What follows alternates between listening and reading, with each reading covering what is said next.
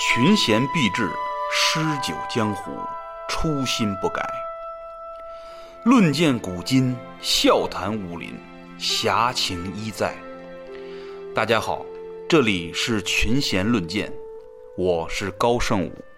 剑的历史非常悠久，它创始自轩辕黄帝时代，在发展过程中，实战作用越来越小。但是却渗入了越来越浓厚的文化、文学传统，在历代著述中，上自先秦子学，下至现代武侠小说，都不乏剑的踪影。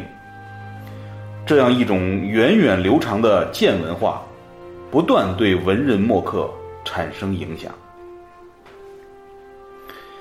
剑的实用价值和军事地位。只存在于青铜时代和铁器时代初期，但剑在中国传统文化中的影响力却从未削弱。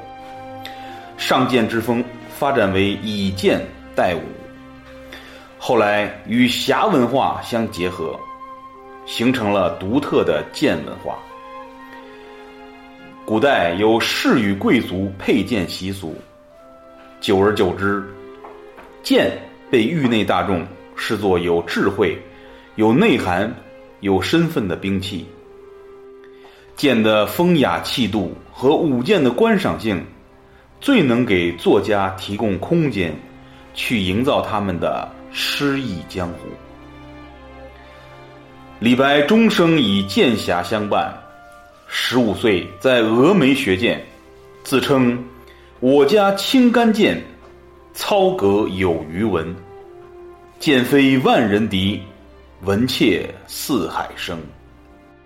杜甫从二十岁开始，携剑浪迹天涯，表达自己拔剑欲与龙虎斗的气概。文人墨客的写意化，剑已不再仅仅是一种单纯的兵器了，而被赋予了正义。正气的道德伦理色彩。到了人人佩剑、家家悬剑的唐代，剑与侠小说的出现，让剑文化与侠文化融合一体，复剑行侠的形象从此深入人心。今天呢，坐在我身边的是著名的铸剑师。大名鼎鼎的龙泉剑村的掌门人胡小军先生。胡小军先生呢，字义夫，号剑村，是我们浙江龙泉人，高级工艺美术师，浙江省首批优秀民间文艺人才，好莱坞著名导演吴宇森先生的御用铸剑师。剑村先生自幼热衷中国古代刀剑文化。后游学各地，请身心全力钻研中国古典刀剑制作。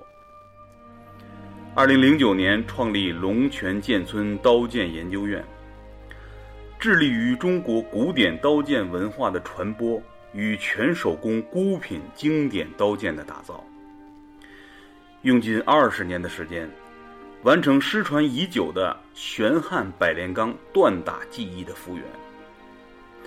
后又复原古代冰铁、草钢等古代稀有钢材的冶制技术，创造性的打造出适合刀剑制作的云铁钢等，拓宽了刀剑制作的材质选择。因其制作技艺精湛，剑村刀剑广受关注。零八年曾应邀为温家宝总理。打造玉装长汉剑，天威。还曾为电影《赤壁》《孔子》《全城戒备》《王的盛宴》等定制刀剑道具，先后荣获中国工艺美术金奖、中国电影道具金奖等多项大奖。来，小军，跟大家打个招呼吧。大家好。我是龙泉剑村胡小军。哎，小军，我想先问你一个问题啊，就是咱们国家有这么多非常宝贵的一些手工艺。那么，为什么我们龙泉宝剑的锻制技艺是咱们国家首批的国家非物质文化遗产呢？龙泉宝剑啊，它具有两千五百多年的历史，从春秋战国欧冶子在龙泉铸剑，嗯，当时是为楚王做了三把名剑，哦，龙渊、工部、太阿。嗯，那么从此龙泉宝剑就名扬天下。哦，最早呢，因为龙泉这个地方是没有地名，因也是因剑得名的，哦，因剑的呃，叫龙渊乡。龙渊乡，哎，那么到了唐代的时候，为了避李渊啊，嗯，把这个龙渊改成龙泉，哦，那么一直延续到现在。所以，呃，龙泉宝剑从我们的铸剑始祖欧冶子开始，嗯，到现在呢，已经有两千五百多年的历史，哦，而且世世代代为我们的国家打造兵器。嘿，应该说，在冷兵器时候，龙泉一直作为一个兵工厂的角色，哦。一直保存着。所以，龙泉的铸剑师、铸剑工艺一直世代相传。嗯。嗯，那么，就是因为龙泉的锻造技艺啊，嗯一直非常很好的保存下来。嗯，那么，国家对我们这个宝剑这种技艺非常的重视。是，所以，二零零六年，中国的首批非物质文化遗产，嗯，那龙泉宝剑也是其中其中一个。真棒，嗯嗯，那么，因为龙泉宝剑自古啊，嗯它都是为君王将相啊服务，所以它的工艺、它的材料，嗯，呃，都非常的讲究哦，啊。所以龙泉宝剑在现在人心目中一样，它代表一种身份、地位、正义一种象征。是，嗯，明白，嗯，国家也特别重视。嗯，那龙泉宝剑的锻造技艺呢，呃，把我们划入了首批的非遗。那为什么就是说龙泉它可以呃作为宝剑的故乡呢？就它有什么呃特点？就是为什么选择龙泉？是这样子，因为欧冶子嗯当时为楚王铸剑嘛，嗯，他已那个时候他已经掌握了铁剑的打造技艺。哦，那么打造一把铁剑，特别是用古法打造一把铁剑，嗯，那一定要具备四样宝贝。四样宝贝，对，嗯，首先要有非常优质的铁鹰，哦，也就是铁砂、铁矿啊。嗯第二个要非常优质的松炭，嗯。铁鹰通过松炭的燃烧，嗯。把铁鹰还还原成铁水，嗯，那我们就把它演练出了海绵铁，海绵也叫蜂窝铁。蜂窝铁，嗯。嗯，第三样宝贝，嗯，嗯，就是要非常好的、非常优质的泉水，哦，因为铁剑要淬火。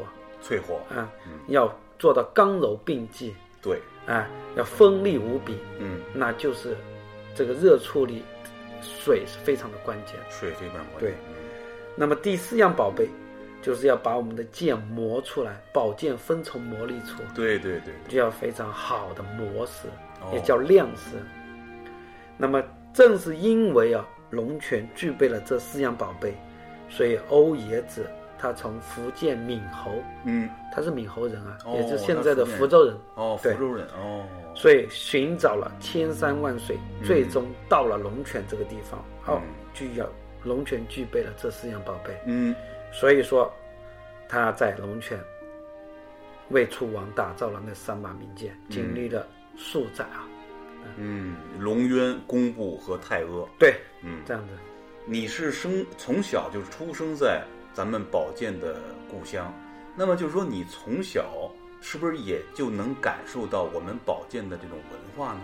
那是的，因为龙泉本身它是一个铸剑的这个原产地，嗯那么大大小小的厂家林立。嗯那我们小时候啊，就到处可以看到宝剑。嗯那自然从小呢就在这种氛围里面熏陶长大，嗯，男孩子都喜欢刀剑啊，对对对对，所以小时候我们大的真的刀剑呢没得玩，那就自己做一些木头的、竹子的哦。啊宝剑刀刀拿来对砍玩，哦。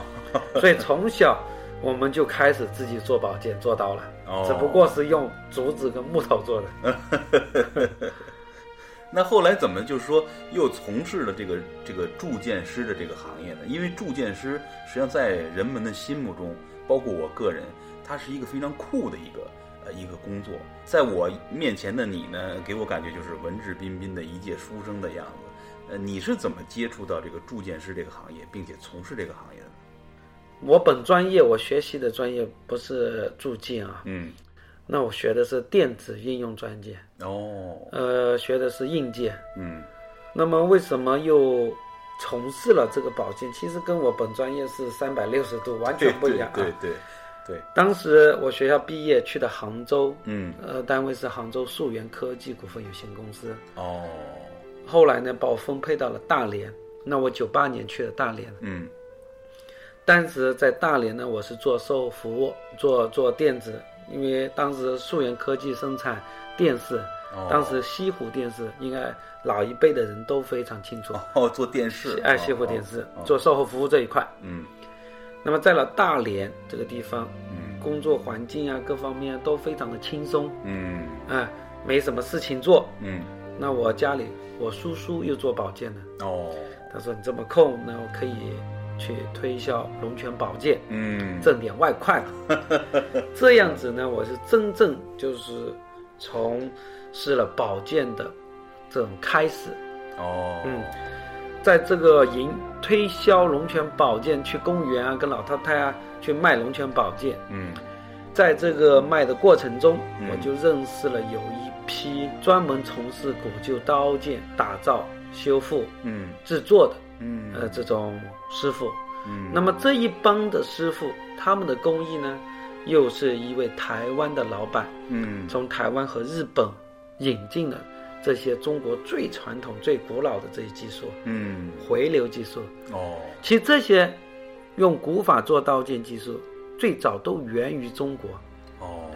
后来因为历史的原因，中国铸剑技艺啊有了断代。是。这位台湾老板又重新把这些技术带回到了中国大陆，嗯。把大连刀剪厂的师傅、嗯。大连工艺品厂的师傅嗯。重新培训，开始制作古法刀剑。哎嗯。嗯，那个时候我认识了这帮师傅，那就发现，就像自己在沙漠中发现了一片绿洲。嗯，尤其你又是作为一个龙泉人，对对对，嗯嗯。因为我们龙泉宝剑那个时候差不多二十年前，我们在公园里卖嗯，是五十到六十块钱一把剑，哈哈哈，那便宜呃甚至四十都有。啊，那么二十多年前，我师傅他们做的用古法打造的一把剑，卖到台湾去，嗯。他一把剑能卖到四十多万人民币，哦，那个时候可是一个很大的一个数目。相当于当时顶级的一台奔驰车。哦，我发现他们打造的宝剑跟我们龙泉打造的宝剑具有天差地别的时候，嗯。作为一个龙泉人啊，他其实很自卑的，嗯嗯，因为我们走出去，作为龙泉人是很自豪的。对对对。为什么呢？因为我们龙泉出宝剑，对对龙泉出青瓷，对。都是非常有历史、非常有文化的一个地方，对，而且龙泉宝剑名扬天下，名扬天下，自是老祖宗给我们留下了这么一个，应该说是非常巨大的一个牌子的宝剑啊。对，但是，真正那个时候龙泉打造的宝剑，嗯。大部分都是武术用品的刀剑，武术用品，嗯。跟传说中的龙泉宝剑嗯，那是相差甚远。对，有很大的差距，所以，作为一个龙泉人，看到我师傅他们打造的那些真正的古法打造的刀剑的时候，很快我就燃起了，就我要去，要把这些技艺啊，嗯。要重新学起来。嗯。我要为龙泉的宝剑啊，要传承，应该说真正的打造出我们自己龙泉宝剑的特点的，能代表龙泉的剑。这种想法，那个时候看到他们的这些，我师傅打造这宝剑的时候，嗯。我就暗自下定决心，我要好好学习，嗯。我要把这些技艺要掌握，嗯。我要把这些技艺带回到龙泉去，嗯。让我们的龙泉宝剑能够做得更好，嗯，能够让世人知道啊，龙泉是能打造出好宝剑的。太棒，从九八年开始，嗯。我就跟着这帮师傅开始学习用古法铸剑嗯。这这种技艺，嗯。一直学了八年，嗯。二零零六年才回到我的故乡龙泉。哦，那么这八年中呢，学了从锻打、嗯，热处理、研磨，研磨，啊，那么做鞘、教育皮鞘、七窍啊，嗯。那么还有打金具、嗯，雕刻、组装，嗯。所以所有的这些技艺啊，都要从头到脚要学嗯。啊。其实我前面忘了跟大家讲，就是还有一个就是非常关键的，就是刀剑的设计。嗯，刀剑的设计，因为我师傅他们当时是专门做古旧刀剑的修复，哦，所以我们要学习各历朝历代刀剑的尝试、历史哦文化，哦要把这些东西融入到相相应朝代的刀剑里面去。嗯比如说汉代的刀剑，嗯。我们打造的时候一定要根据汉代这个文化、嗯。这个背景、嗯。这个形式来复制来打造。嗯。那我们打造唐代刀剑的时候，那一定是要根据唐代的这些文化历史嗯。和它的形制来复原、去还原。嗯。所以我们现在打造的刀剑，只要是遵守古法来打造，我们一定是遵守这种基本的还原古法、还原古代那个朝代的这刀剑的这种形制文化去打造，嗯。让我们的世人，就让我们的国人看到我们的刀剑的时候，哦，嗯。唐刀，唐刀那个哦是这样子的，哦。看到了汉刀，汉刀是这样子的，嗯。真正的能够代表历代我们嗯。中国传统刀剑的精髓的东西，是。是这样子。所以我零六年回到龙泉的时候，嗯。那我就立志中国传统刀剑的复原和打造，包括我们的工艺的这种重新的挖掘，嗯。因为我们做刀剑需要很多的工艺，嗯。很多的材料，嗯。这些工艺都是中国最传统的、嗯。最基基础的这些传统工艺，嗯。但是很多工艺都已经失传了。哦。这样子，我重新呢把从外学回来的这些呃工艺，嗯。还有锻打的技艺、嗯。材料，重新又培训我们龙泉，我招了一些师傅跟我一起做。嗯。那从头开始，嗯。用最早、最古老的、最笨的方法来做刀剑。嗯。当然，刚开始会很累，你也很难坚持，对。毕竟做一把剑，它要周期很长，是最少六个月以上，八个月甚至一年多时间打造一把剑，嗯它的成本很高，是卖价也很高。嗯那么当时龙泉宝剑，很多师傅大师啊，他们老都我们是属于小字辈，嗯什么都不是，又没有家传啊，嗯嗯啊，很多都是有家传的、有历史的，而且是都真的大师。嗯他们的东西跟我们东西的话一比，因为我们的成本高，所以我们卖的比较高，对。那么很难在市场上被人接受，嗯。这是很难去维持生计的，所以刚开始是非常的困难。非常的不容易。对，甚至都想放弃。那我也是不是跟大家一起做这种普通的刀剑？嗯。嗯，因为那个刀剑做得快，资金回笼也快，对。啊、自己能够更好的生活。对对对。如果你要坚持走这种古法刀剑的话呢，它很难，对。很累，对。呃，甚至我刚回来招员工、招师傅招不来，嗯。因为他不相信你这个能发得起工资，他不相信你能够做下去，嗯。他不相信你这个有市场，种种的质疑啊。其实当时我们是确实，我这个这个刚开始是万事开头呢，确实太困难了那个时候，所以曾经都想放弃啊，是不是我选择是对的？嗯。是不是我要坚持啊？嗯。也是因为我爱人的支持，嗯。我亲人的支持啊，父母支持，好友的鼓励，让我啊真正的把这个事情啊坚持下来了。嗯。那么也是因为我在大连的这种记忆回来以后呢，在龙泉做的东西啊，跟就是当地的这些做些是会有比较大的差别嘛。对。那这是因为这个，也是给了我很多的机缘，嗯。哎，给了我很多的机会。是。嗯。当时吴宇森回大陆嗯。拍的第一部片，就零六年在筹备的，就《赤壁》嗯。这部电影，嗯。他要指名到龙泉要找专业的铸剑厂家，嗯。来为剧中的主角来打造专门的用剑。嗯。所以剧组呢先后两次到龙泉实地考察。当时他们考察之前，先在网上找相应的厂家，哦，每一个厂家过去聊去看，最终呢，他们选择了我们建村作为他的就是唯一的一个租建嗯，合作伙伴，是。出建厂家，嗯，因为他们是非常严格的，他投资最终投资了八千多万美金，嗯。当时应该说是六个多亿人民币，对对对对，应该在整个亚洲都是最大的一部片子。嗯，它的每一个细节，每一个道具，都是要要求非常的高。嗯。那么我们的刀剑，它要求更高，嗯，因为它要求是用汉代的工艺、哦，汉代的材锻造材料嗯。来做金包玉嗯。啊、漆器的嗯。剑鞘，咱们汉代百炼钢的这种剑刃嗯。啊、汉代形式的刀剑，所有东西都要符合那个时代历史背景的。在制作起来是会碰到很多的难题，当时也是因为它的要求很高，嗯。各方面要求很高，嗯，这样子才给了我这次机会。因为大家都知道那个吴宇森导演的这部片子呢，呃，是一篇很很大的一个鸿篇制作，他呢也费了很大的心血，而且他也是在回到大陆以后拍的第一部片子。他当时的要求，我们可能可以想象出来是有多么的高。我们确定下来，说让我们建村为嗯赤壁打造这个刀剑的时候，其实也是初生牛犊不怕死。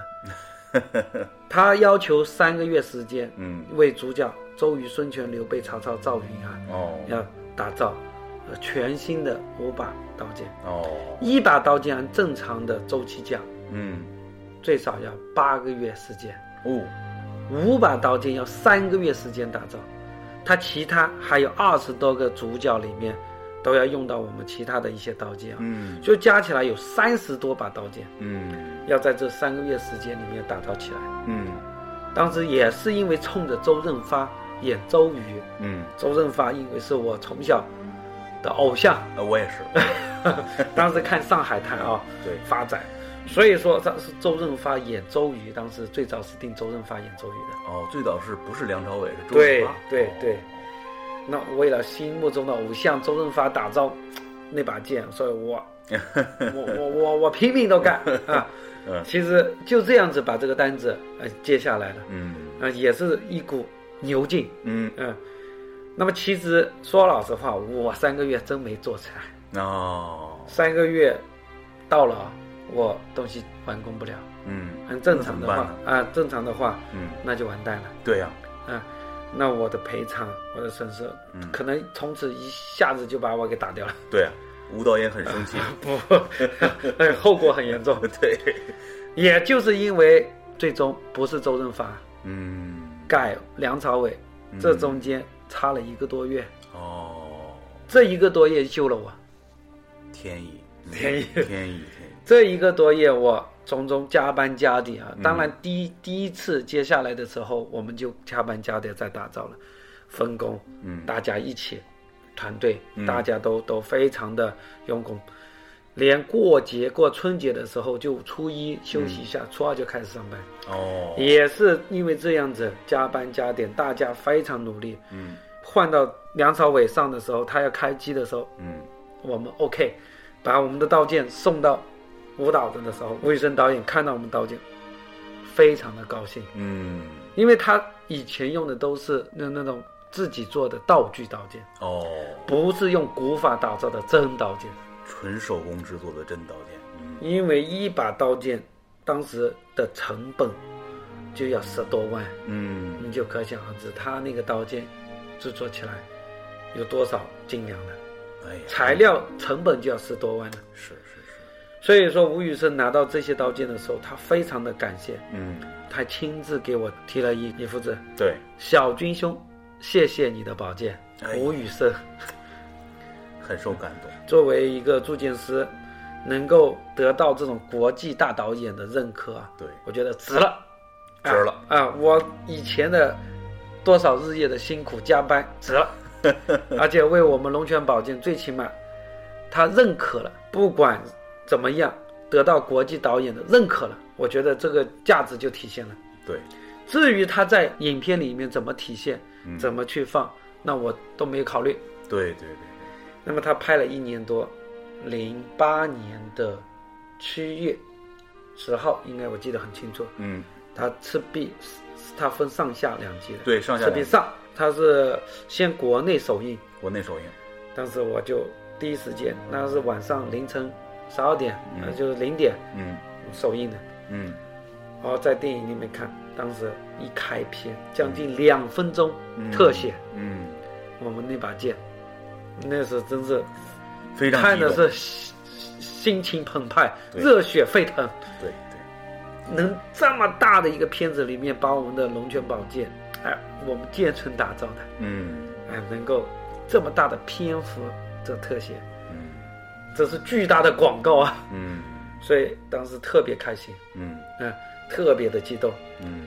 后来第二部《赤壁下》上映之前，嗯。他要做全球首映礼，嗯，嗯，他要做全球主海报揭幕仪式，哦，那都邀请了我去参加这些活动。亲自现场去参加这个活动，嘉里中心呃嘉里中心。举行的，嗯，嗯。所以当时还请吴宇森专门要给我颁发中国电影集团。嗯，中影集团嘛专，业嗯。中国电影一百年来啊第一个为道具奖颁发的哎中国电影道具金奖。嗯。啊，第一个，嗯。所以我也是特别荣幸。嗯，不过跟你在一起，我能够感觉到你对龙泉宝剑文化深深的这种责任感。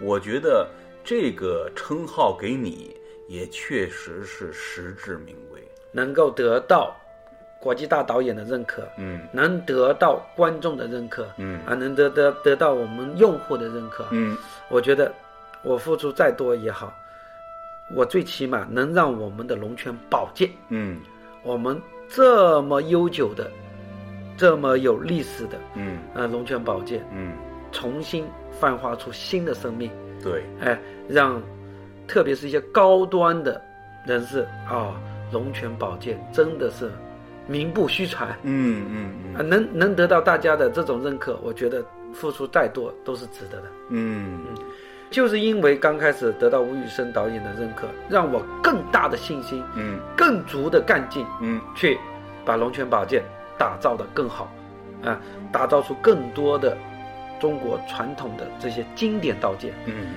让我们的国人啊去了解哦，不同时期的我们老祖宗留下来的东西对。啊是什么样的，对，我们的老祖宗的智慧有多么的伟大，嗯。我们的工艺在当时全世界都是非常的先进，嗯。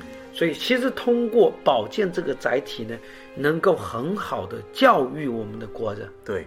嗯，让我们的国人有自豪感，对对，我非常受感动。嗯。真的，因为你通过很多影片也好，嗯。通过我们的这些历史的资料去查看哈，嗯。在古代冷兵器时代，一把宝剑代表的一个国家的综合实力，嗯代表一个国家的科技水平。嗯代表一个国家的一种能力，它的这种文明程度，没错没错。而且这个宝剑，就是说能拿宝剑的人，都是能代表这个主人的身份地位，而且宝剑还有一个非常重要，嗯它是一种正义的化身。所以说，那剑客、剑侠、对行仗行走剑天涯，对仗仗剑天天涯嗯真正这建文化嗯。要让国人去了解，要让国家知道，其实这种精髓的东西啊，是非常的关键的。对。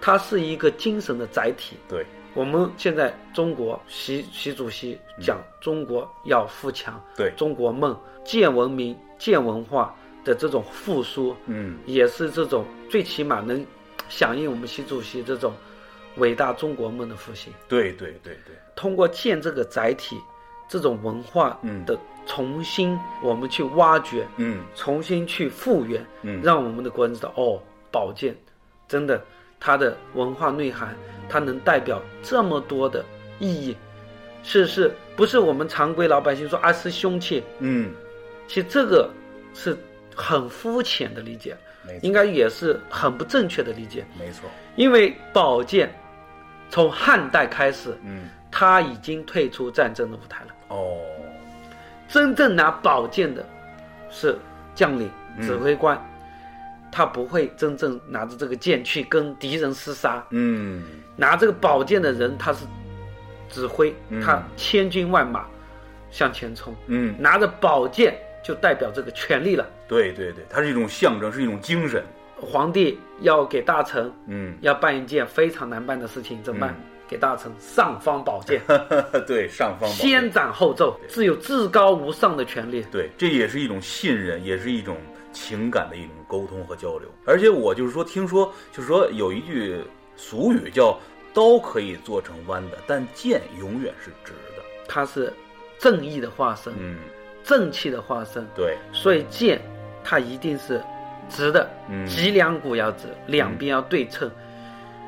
这种对称就是也是代表一种我们我们这种这种正气，一种侠的精神。对，还有一点，中国人他比较内内涵啊啊，含蓄、内敛，内敛一些。嗯，内敛一点。那么我们剑的这种精神啊，嗯剑跟刀的区别，嗯剑内敛，刀张扬。嗯，所以剑，它其实能够体现我们中国人的特点、性格性格。特点，对，所以中国人都比较含蓄，对对比较内敛。恰恰这个剑就能体现我们中国人的这种特性，所以能代表中国人的精神讲的太好。啊。嗯那么还有啊，在我们普通老百姓家里，像我们龙泉，嗯我们南方都有这种传统，嗯，家里要摆一把剑嗯，镇宅辟邪。镇宅避邪，这不是我们现在有的，自古就有的。自古就有。你看《聊斋志异》里面，《聊斋嗯》，有一个画面，就是家里放一把剑，对，有妖魔鬼怪要进来的时候，他剑就在匣中嗡嗡作响。没错。嗯，这个妖魔鬼怪一听到声音，他就跑了，除魔斩妖。除魔斩妖。道教中的宝剑，一种法器，对用桃木做剑，它能够镇宅辟邪。对，所以说剑呢，它其实有很多的嗯文化内涵，很多的一种一种意义含义在里面。嗯，所以，如果我们的国人真正的了解这种剑文化，哦，他就不会那么肤浅的说剑是凶器。对，这种话说出来是，如果在古代是要被人笑话的。对对对对，现在也被人笑话。当然了，就是说你的这份责任，你的这份热爱也得到了回报。那么不只是我们这个吴宇森大导演与你合作，我听说也有很多其他的大导演。那么你能够给我们举简单的例子吗？那么当时张艺谋导演呢是诗人要做一把剑，要哦送给、呃美国的国际常会主席啊哦啊克雷文先生。当时呢最终呢也是挑在龙泉找各厂家，最终确定我们建村作为他的合作厂家，哦让我们为他打造那把残剑。能简单的透露透露这把剑的情况吗？是张艺谋导演自己设计的。嗯那么它的图纸过传过来的时候，那我们根据这个图纸打造，非常的困难。这把剑，哦它的剑参考是战国时期的一把青铜剑的形制，哦，战国时期的青铜剑哦，但是它在那个形制的基础上面放大，那么剑刃啊一凹一缺，一凹一缺，哎呦，像塔形一样的，嗯所以做起来啊很困难。所以这把剑我们花了将近一年的时间打造，哦。嗯，后来送给对对方的时候，对方非常的感动。对啊，这也代表着我们中国人送给外国朋友的礼物嘛。今年七月份要上映《道士下山》，哦，这陈凯歌导演的那个武侠巨制啊，呃，陈凯歌导演。嗯，那么当时陈凯歌导演就是要求，也是我们这部片里面主角的用剑都要到龙泉来打造嘛。哦，那一样也是非常的严苛啊，嗯呃，找各个厂家比比对。嗯那么最终他选择了我们建村，时间也很紧。嗯。那我们通过加班加点，大家一起努力，嗯。把这一批主角刀剑打造完以后交给他的时候，因为，呃，陈凯歌导演嗯。他是对所有道具拿过来，所有东西他都是非常严格的亲自过目，亲自过目，亲自过目，哎，都是很多都要翻工的，嗯。重新做。嗯。唯独我们的刀剑，他拿去的时候，他看了一看，非常的满意，嗯，还赞赏我们的工艺，所以我觉得 这是也是我们得到这些，呃，应该说这些大导演的认可，我我也觉得是自己再辛苦再努力的付出也是值得的。那当然，电影合作，我们从零六年开始到现在，嗯将近十年了，十年，所以做了一些嗯、武装的剧片，一些的主角的挺多的，哦，画皮啊，嗯，太极啊，哦，王的圣衣啊，嗯孔子啊，哦，还有好莱坞的最后的吸血鬼小来呃叫小夜刀。哦，啊，我记得汤姆克鲁斯主演的。吧，汤姆克鲁斯和全智贤等等一些片子啊，这些主角刀剑的打造，我们当时虽然啊是打造起来是很辛苦，但是能在影片里面嗯。都非常的好去展示我们龙泉宝剑的这种精彩、嗯，漂亮的那种非常艺术的，而且这种精湛的技艺在这种大屏幕、大制作里面去展现。对，我们龙泉宝剑的这种工艺也好，材料也好，能够很好的宣扬我们龙泉宝剑，嗯我觉得我值了。嗯这付出再多，我再辛苦，我值了。我媒体啊，通过这种影视啊，很好的让人家重新有了新的认识，不再是以前早上锻炼身体的武术用剑对的这种概念。作为一名铸剑师啊，不单单说我要打造这个剑，要打造那个剑，要打造历代的这些经典的刀剑。对，我觉得更重要的是，打造完这些刀剑，让更多的人知道这个刀剑背后的故事，对，让这更多的人知道我们这个刀剑赋予的意义，对，呃，赋予的文化。对，啊，它代表我们中国的精神，中国的民族的古人的这种智慧。对，这些我觉得是更重要的东西。通过这几年我们跟玩刀剑的这些朋友一起的交流，玩到最后啊，都是玩一种精神了。对，刚开始我们会聊啊，这是什么材料的，什么工艺的啊，对，什么形式，什么时候的剑啊，讲讲讲到最后，都会升华到我们民族精神，对，一种正义感，一种正气，啊，甚至哦，重新打仗，我要为国捐躯，对，一种豪气。没错，我要拿着这个刀剑要上战场要杀敌啊！没错哦，所以这种热热血沸腾，一种难熬啊，一种责任感，对，他就因为刀剑，他会油然而生。没错，所以我觉得我们的民族啊，需要刀剑这种精神，对，一种尚武的精神，对，要让更多的我们的年轻小朋友都来真正的去了解我们真正的这种历史文化，没错哎，刀剑精神。